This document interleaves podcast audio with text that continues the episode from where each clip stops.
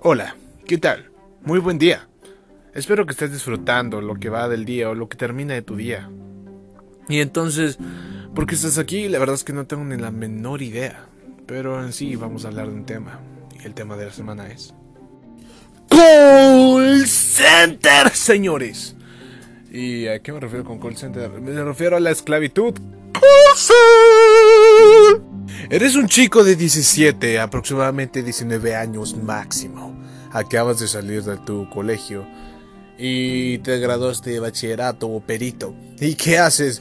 Conseguir un trabajo. ¿Por qué? Porque el estatus y de la economía de tu familia depende mucho en ti.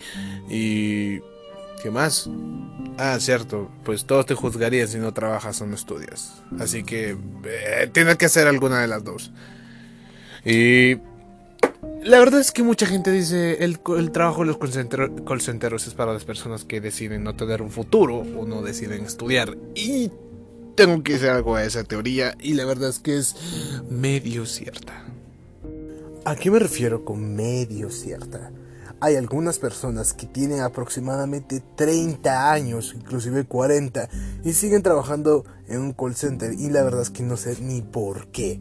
No han planeado en manejar un futuro, un negocio propio y siguen trabajando de lo mismo porque son buenos en ello de una u otra manera. Pero ¿te imaginas trabajar por 20 años en un call center aguantando alegadera tras alegadera? Y diciéndole al, cliente, muy buenas tardes, ¿cómo lo puedo ayudar el día de hoy?